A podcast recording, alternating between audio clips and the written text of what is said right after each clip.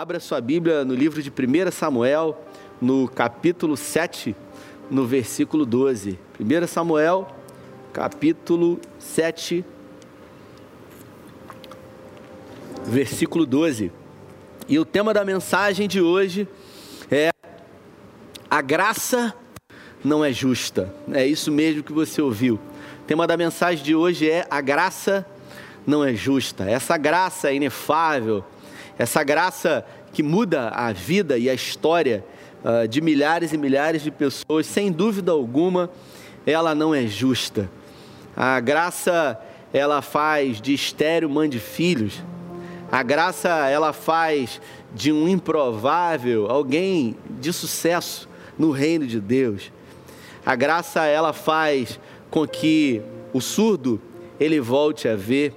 A graça, ela coloca pessoas que estavam marginalizadas, pessoas que haviam perdido a credibilidade, pessoas que não tinham respeito da sociedade em lugares de honra, como uh, você pode perceber nas Escrituras. Eu acredito sinceramente que nós estamos nos últimos dias aí desse processo de confinamento.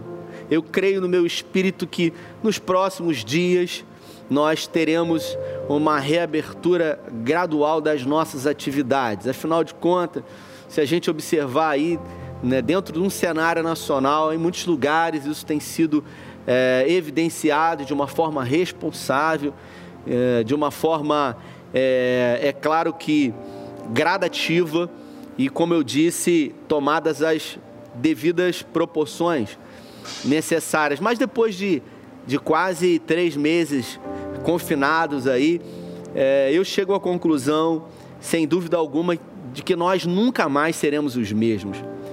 Nunca mais seremos os mesmos.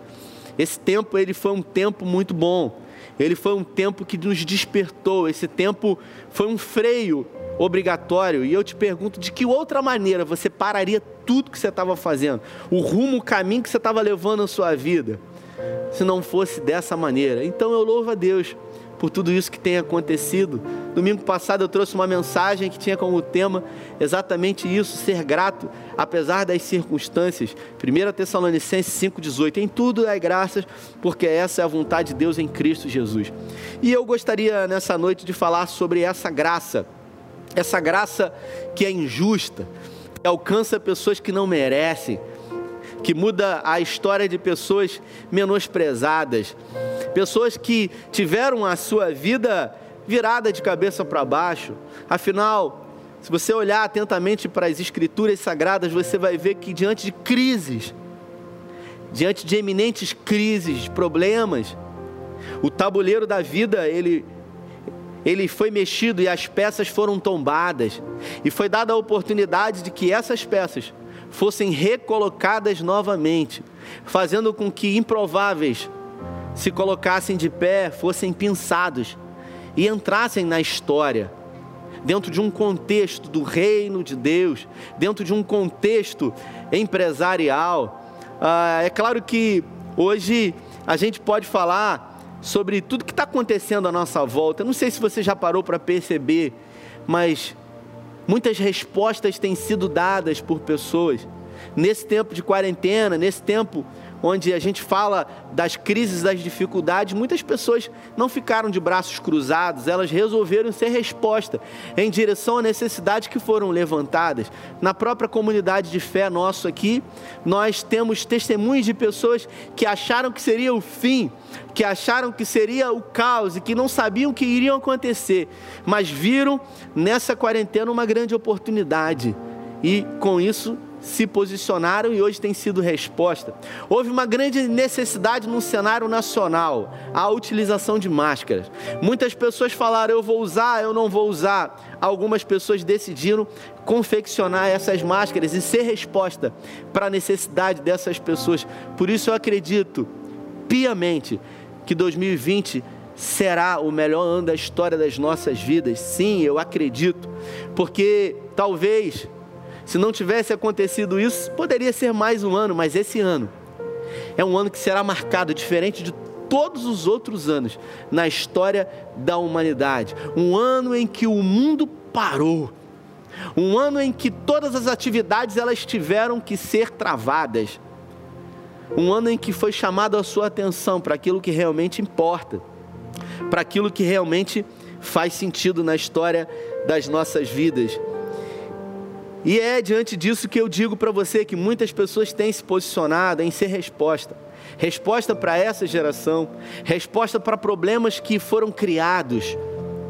Porque eu não sei se você sabe, mas o ser humano dentro de uma ótica, né, comercial, empresarial, as pessoas elas ganham de acordo com a quantidade de problemas que elas se colocam para resolver. Aqueles problemas difíceis, eles envolvem pessoas especialistas em resolver problemas.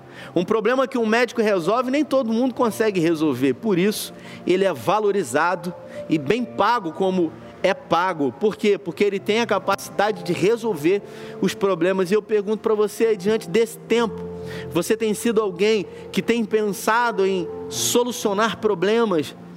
Porque, inevitavelmente, nós teremos um novo cenário nacional. Eu me lembro de uma mensagem que preguei há algum tempo atrás, eu diria até alguns anos atrás, onde trouxe alguns dados aqui de pesquisas que diziam que nos próximos 20 anos, 80% das profissões vigentes, elas acabariam. Quantas profissões acabaram nesse tempo de quarentena? Quantas novas profissões surgiram nesse tempo? Quantas oportunidades surgiram, vieram à tona? Quantas respostas foram levantadas? Quantos homens e mulheres se colocaram como resposta? A forma de se comer hoje se mudou, a forma de se relacionar hoje mudou. Empresas que valiam muito pouco ou valiam quase nada como por exemplo um aplicativo chamado Zoom, se tornou uma das empresas mais valiosas do cenário. Tudo muda em muito pouco tempo.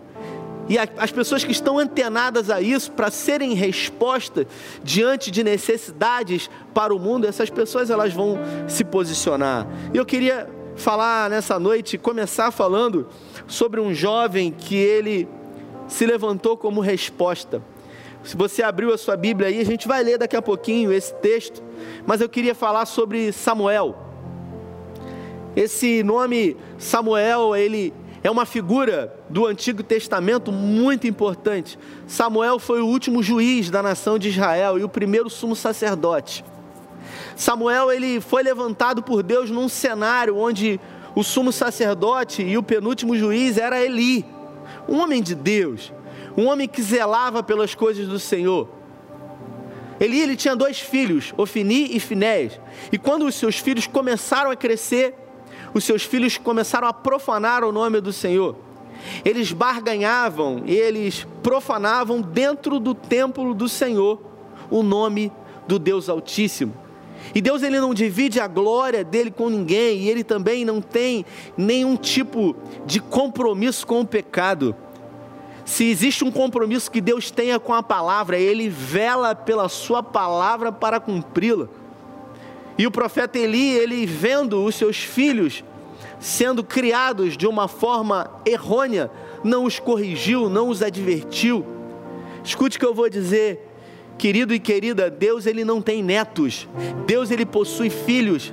Se você é um homem e uma mulher de Deus, é fundamental que você coloque os seus filhos nesse mesmo caminho e que você passe para eles o temor do Senhor acima de todas as coisas. Já dizia o salmista: o temor do Senhor é o princípio da sabedoria. Eli, ele temia o Senhor, mas ele não teve a capacidade de passar esse mesmo temor que ele tinha para os seus filhos. Por isso, Ofini e Finés profanavam o nome do Senhor até que isso chegou diante de Deus e Deus disse: basta. Deus disse: chega, vou levantar alguém que será uma resposta para tudo isso que está acontecendo. Uma mulher então, estéreo, vai até o templo em Siló, e lá ela se posiciona a chorar diante de Deus, pedindo a ele um filho e fazendo um voto a esse Deus, dizendo para ele que se Deus concedesse que ela tivesse um filho, depois de desmamar, ela levaria para que o seu filho servisse ao Senhor. E assim Deus fez. O profeta Eli se encontrava no templo, chamou aquela mulher Ana de embriagada, mas no ano seguinte ela concebeu Samuel, um pedido a Deus. E depois que esse jovem desmamou, ela o levou ao templo e ele foi criado dentro do templo do Senhor pelo profeta Eli, vendo os filhos de Eli bagunçarem e profanarem o nome do Senhor.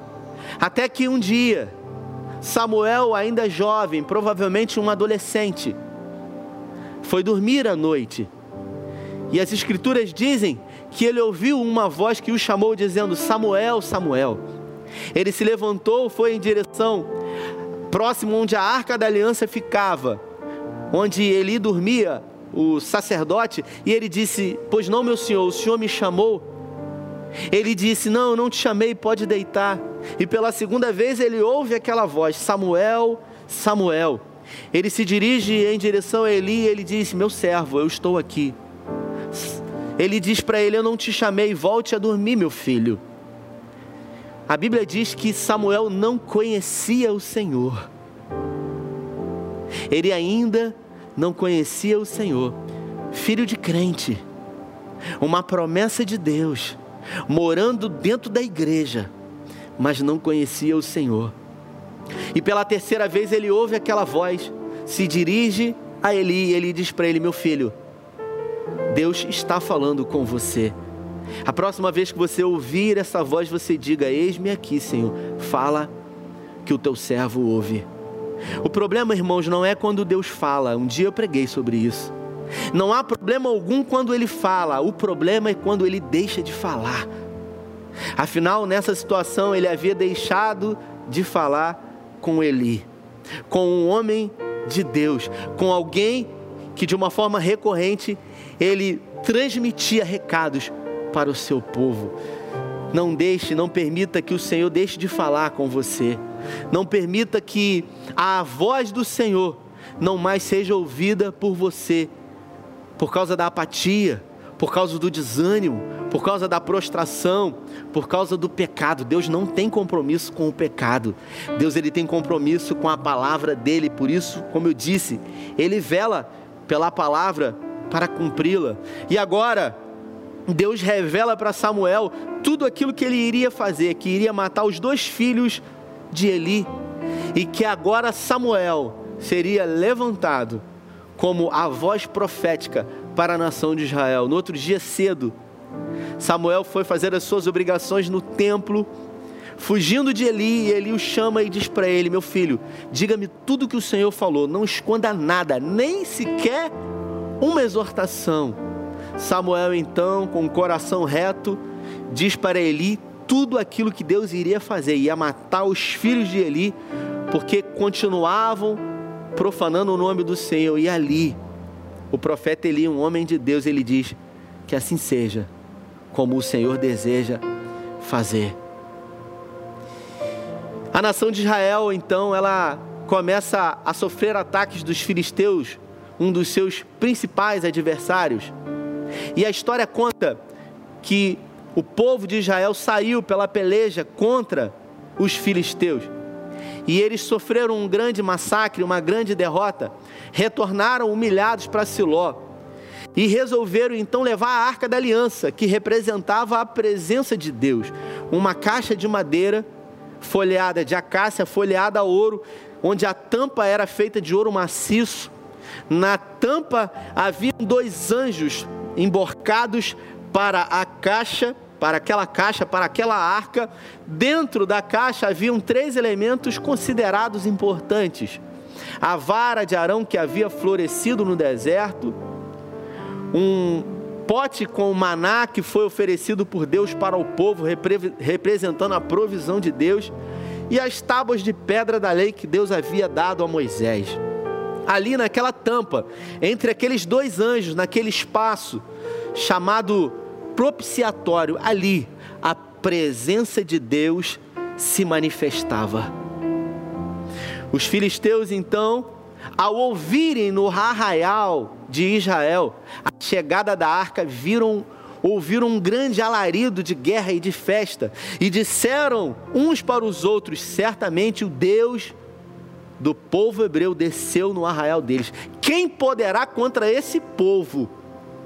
Uma vez que esse Deus poderoso está com eles e fez maravilhas no passado. As pessoas de outras nações reconheciam o poder de Deus, mas o próprio povo de Deus profanava, se voltando as costas para o Senhor. E eles então levaram a arca do Senhor. E os filisteus novamente vieram contra o povo de Israel, produzindo um massacre. Milhares de homens morreram naquela batalha e os filisteus levaram a arca do Senhor. Aquilo que representava a presença de Deus para o povo de Deus. Ao retornarem, a Bíblia fala que ele se encontrava próximo do templo. E ali o mensageiro disse para ele: Olha, perdemos a batalha, uma grande quantidade de soldados morreram e os teus dois filhos, Ofini e Finés, morreram nessa peleja. Eli, um homem gordo, velho, ele infartou e ele caiu para o lado. A sua nora, que se encontrava grávida de um menino, ali, ao ver a dor da perda do seu marido e também da arca do Senhor, entrou em trabalho de parto dando à luz a um menino que foi chamado Icabode, que quer dizer foi-se a glória de Deus. Os tabuleiros, o tabuleiro da vida, foi tombado e todas as peças foram mexidas, assim como nós vivemos nesse tempo onde o tabuleiro foi mexido. E as peças agora elas serão reposicionadas novamente em uma ordem diferente.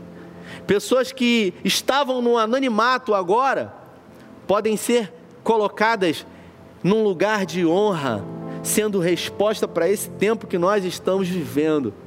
Samuel, ele tomou o lugar de Eli como juiz da nação de Israel, como sumo sacerdote do povo de Deus. E ele decide então proclamar ao povo que eles se voltem para o Senhor, para que eles abandonem todas as práticas de idolatria, de adoração a Astarode, a Baal e a todos os deuses pagãos que eles se prostravam. Samuel ele se posiciona sendo resposta dizendo para o povo: se vocês se comprometerem em adorar somente ao Senhor, eu intercederei em favor de vocês diante de Deus. O povo então se reúne. O povo então se arrepende e eles se reúnem pedindo perdão a Deus. Os filisteus ficam sabendo disso e vêm contra o povo de Deus. E ali há uma segunda grande peleja. Só que agora Deus olhou para o povo deles e viu arrependimento no coração. E o Deus de Israel, o Deus poderoso, a quem eu e você servimos, deu uma grande vitória para o seu povo, fazendo com que a arca do Senhor retornasse. E ali, diante de um caos, Samuel ele pega uma pedra e ele coloca sobre aquele lugar e ele declara que se está escrito no livro de 1 Samuel, no capítulo 7, no versículo 12. Ele põe aquela pedra em cima, como um marco dizendo: Ebenezer, até aqui nos ajudou o Senhor. E eu quero perguntar para você nessa noite de domingo: o que que na sua vida você precisa colocar uma pedra em cima colocar um ponto final e seguir adiante? O que que na sua história você precisa colocar um ponto final e dizer que apesar das dificuldades e lutas, o Senhor está com você, mas que hoje, de uma forma diferente, você decide se posicionar? Será que é diante do medo que você precisa colocar um ponto final? Será que é diante da insegurança, das incertezas do amanhã, da ansiedade, da preocupação? Será que é diante do pecado, da prostração, da apatia, do desânimo, da incredulidade, da prostituição, do adultério? O que que hoje você precisa colocar uma pedra em cima e dizer: Ebenezer, chega, um novo tempo se inicia hoje. Escute o que eu vou dizer: crise é tempo de oportunidade Todas as vezes que você vê na história da humanidade um tempo de crise, você vai ver um tempo de oportunidade, onde as peças vão ser mexidas e novas peças se levantarão. Escute o que eu vou dizer para você: nunca se viu hoje um povo tão preocupado em inovar, em buscar coisas novas. Eu andei lendo algumas coisas sobre o futuro. Eu confesso que eu gosto muito e me encanta muito isso, e eu quero dizer para você que, segundo aquilo que eu li, as melhores empresas e mais relevantes elas ainda não abriram. Os melhores e mais conceituados restaurantes do mundo, eles ainda não foram abertos. As pessoas mais influentes em mídias sociais, nesse mundo, nesse tempo presente, ainda se encontram no anonimato. O holofote das atenções ainda não foi projetado sobre elas. E eu quero dizer para você que você pode ser esse alguém. Você pode ser um influente nessa geração. Você pode ser alguém levantado por Deus como resposta para essa geração. Talvez aquilo que você faz como profissão já não é mais tão importante e necessidade de todos, mas eu quero dizer para você que tudo que você precisa é de uma ideia. Tudo que você precisa é de uma ideia que pode mudar a história da sua vida, a história da sua família e a história de todos aqueles que estão à sua volta. Para isso, você precisa se voltar para o Senhor, você precisa colocar Ele como centro, porque tudo converge dele, tudo é dele, por meio dele e para Ele. Paulo disse que são todas, todas as coisas. Nele há a plenitude de tudo, Ele é a infinitude de ideias, de sugestões que você e eu precisamos. Samuel se colocou como resposta no tempo em que ele viveu. Ele disse: Eu quero ser resposta.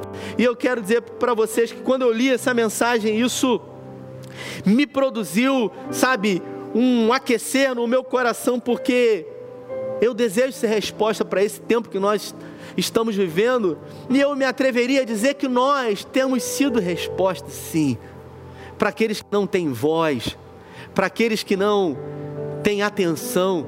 Nós temos servido aqui todos os dias mais, mais de 400 pessoas que se encontram no anonimato. Quem são essas pessoas? Aos olhos da sociedade, eles não são ninguém, mas aos olhos de Deus, eles são filhos. E são essas pessoas que Jesus ele disse que quando tivessem necessidade, nós, filhos da luz, deveríamos corresponder a essas necessidades. No Evangelho, Rom...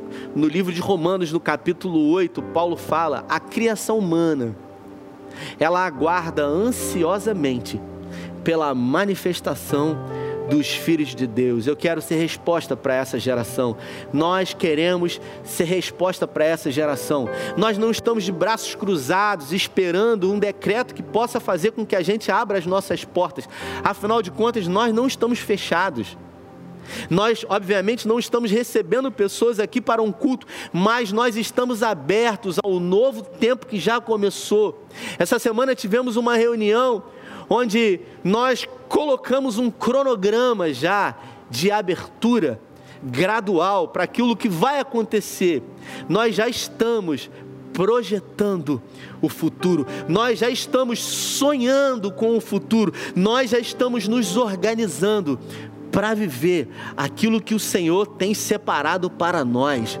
E a Bíblia diz que nem olhos viram, nem ouvidos ouviram, nem jamais chegou ao coração do homem aquilo que Deus tem preparado para os seus filhos.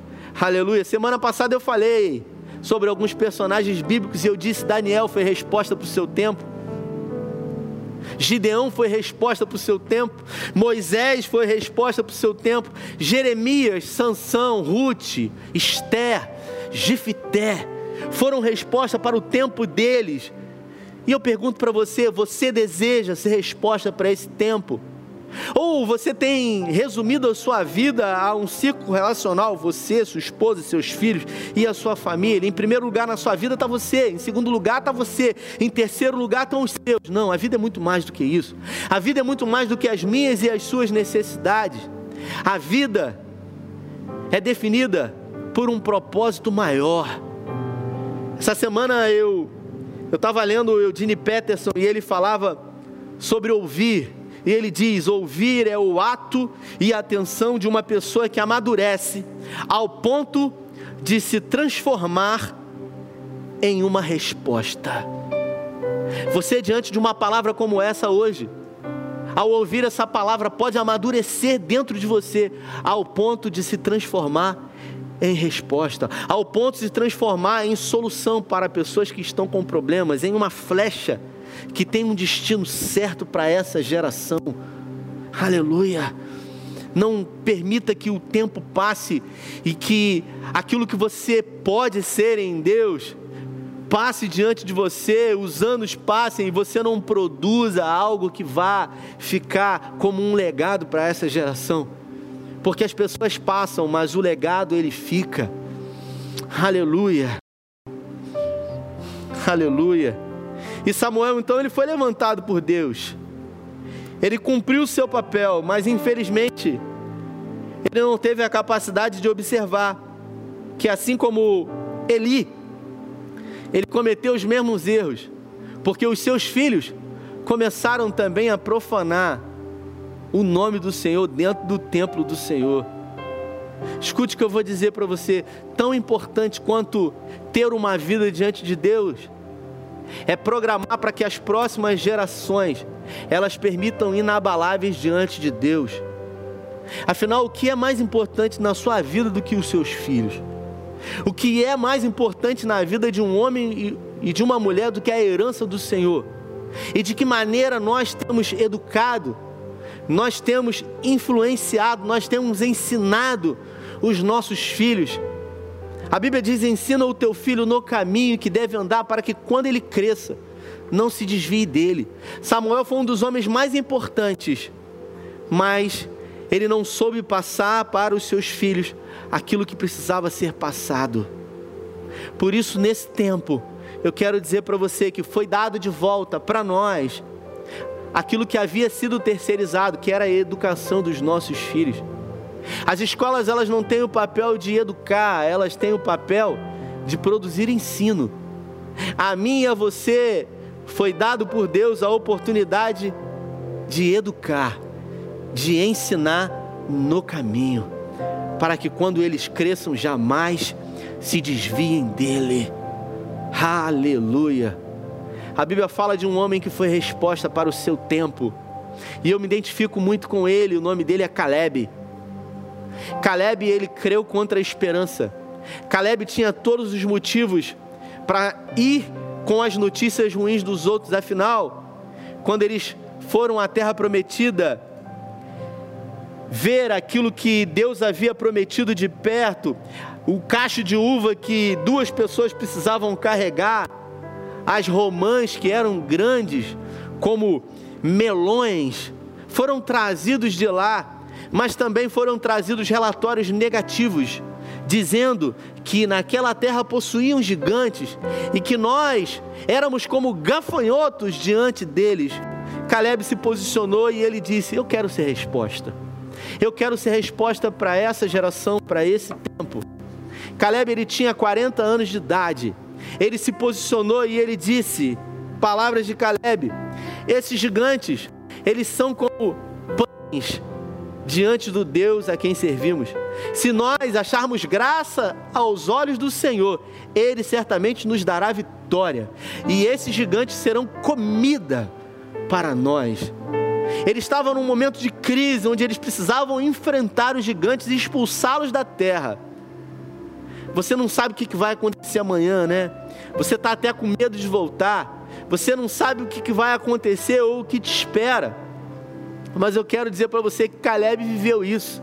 E Caleb viveu ainda algo pior porque todas as pessoas, com exceção de, de Josué, disseram para ele: não, não vai dar certo, não é para nós, nós somos pequenos. Sabe quando tem gente à sua volta que já não basta a gravidade para te jogar para baixo, gente para desestimular, para desacreditar, para tirar a tua força, para tirar a tua fé. Foi assim com ele. E ele disse: Não, eu me posiciono. Tentaram matar Caleb mas não conseguiram calá-lo, porque ele era uma resposta para aquela geração. Toda aquela geração morreu, com exceção dos menores de idade. E a Bíblia diz que 45 anos se passaram. Quando Deus então permitiu que o povo conquistasse aquela terra. Moisés morreu, Josué assumiu o seu comando. E agora esse general começou a reunir comitivas para que eles conquistassem a terra prometida.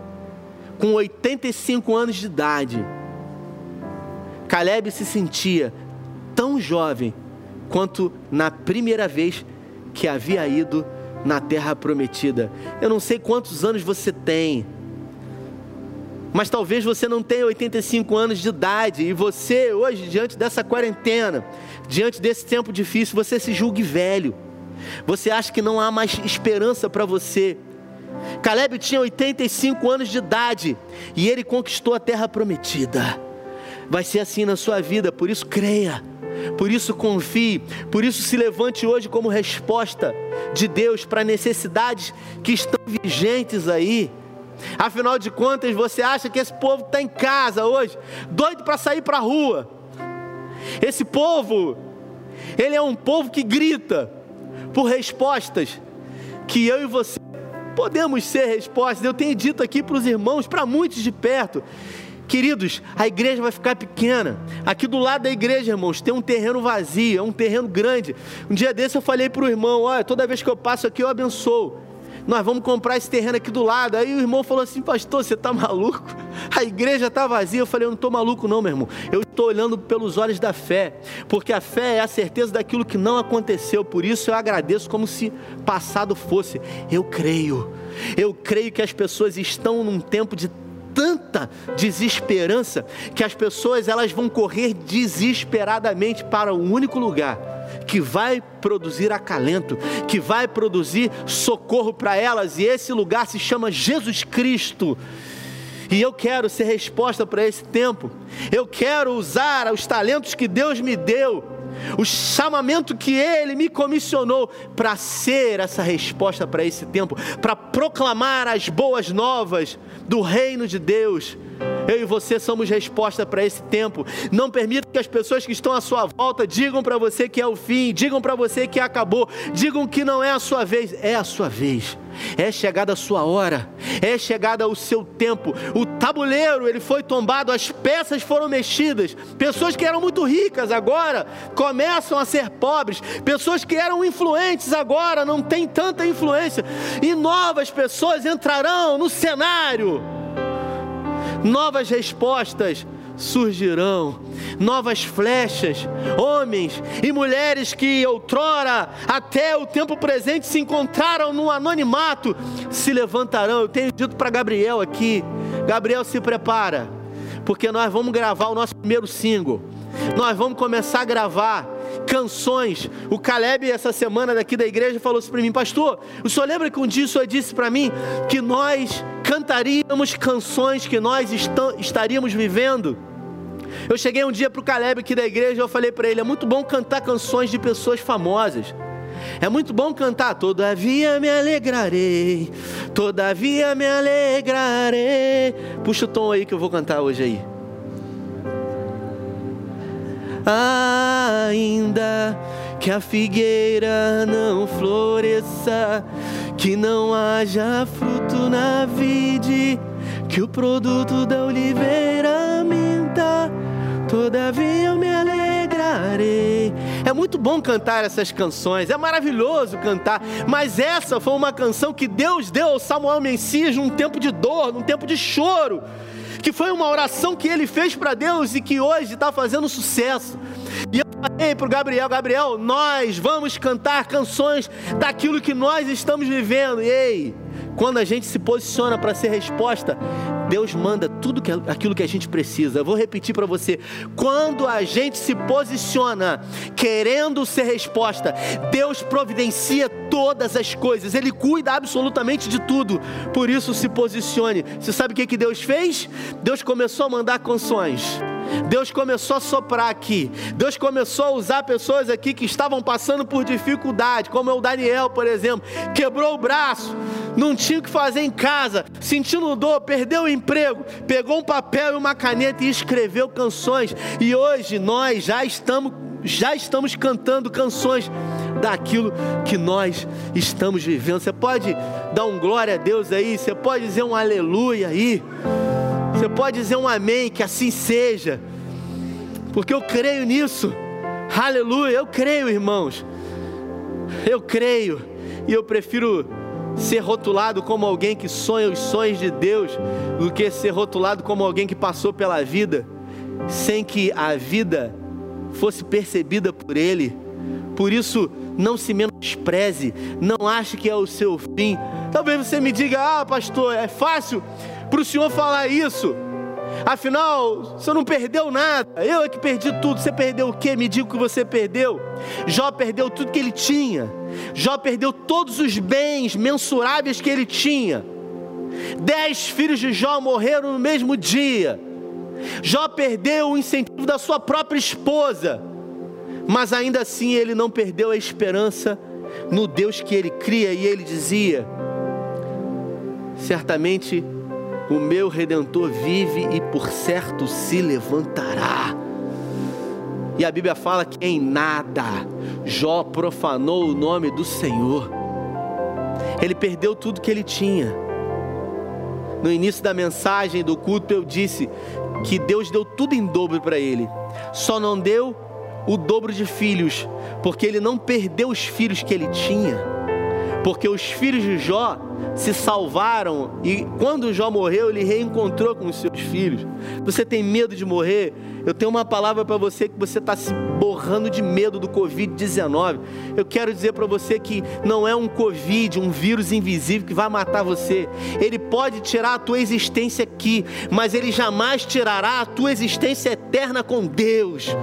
Porque se hoje você porventura morrer aqui, e morrer com o Senhor, você vai estar eternamente, porque você é eterno nele. Ele soprou em suas narinas e fez alma vivente. Por isso, essa palavra é para você que perdeu alguém que você muito amou. Talvez você tenha perdido a sua mãe, como essa semana o Salomão perdeu a mãezinha querida dele. Talvez você tenha perdido alguém que você amou e não teve a oportunidade de dizer o quanto amava e dizer obrigado. Mas se esse alguém dormiu no Senhor não é o fim, você não perdeu, porque daqui a algum tempo você estará novamente com ele, com ela, juntos em glória, cantando Santo, Santo, Santo, é o Senhor dos exércitos, por isso não é o fim, tudo isso que nós estamos vivendo. Por isso, Paulo diz em Romanos 8: as tribulações do tempo presente jamais poderão se comparar com a glória que há de ser revelada a nós em Cristo Jesus. Paulo diz: as tribulações, as lutas, as dificuldades, as dores desse tempo presente jamais poderão se comparar com a glória que há de ser revelada a nós em Cristo Jesus. Por isso confie, por isso dependa de Deus. Diga, repita comigo: eu decido ser resposta para essa geração. Diga, eu quero ser uma resposta para essa geração. Eu quero ser a resposta para a criação humana que aguarda ansiosamente pela manifestação dos filhos de Deus. Seja um Caleb para essa geração, mesmo diante de notícias ruins, de fofocas, de fake news, se posicionou e disse: Eu prefiro crer mesmo naquilo que os meus olhos não veem. E o texto diz que ao final, ao final, com 85 anos de idade, ele conquistou Hebron, uma das terras mais lindas que se encontra em Israel. Lá em Hebron se encontra a gruta de Macpela. A próxima vez que eu vou, for a Israel, eu confesso que é o lugar que eu vou a, a gruta de Macpela. Lá se encontram enterrados os patriarcas Abraão, Isaac, Jacó e todas as suas esposas. Eu quero ver com os meus olhos aquilo que esses homens e mulheres viram. Aleluia. É Essa canção ela fala de uma vida que não foi fácil.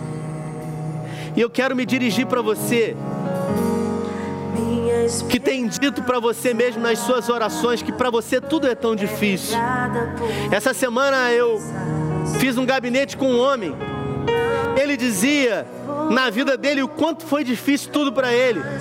E ele agora vivendo um momento muito difícil, de impossibilidades aos olhos naturais. Eu fiz uma pergunta para ele, meu irmão. Eu vou te perguntar, o que que na história da sua vida até o dia de hoje foi fácil? Aí ele falou nada. Eu falei, então você acredita que agora vai ser fácil? Vai ser fácil, mas se Deus esteve com você em tudo, até aqui, agora não é diferente. E assim vai ser na sua vida. Você que tem uma história de vida marcada por dores, por derrotas, vitórias, sucessos, fracassos, mas até aqui, Ebenezer na sua vida, até aqui o Senhor tem te ajudado. Eu quero declarar na sua vida que não vai ser diferente hoje. Pelo poder do nome de Jesus, essa graça vai alcançar você, em nome de Jesus.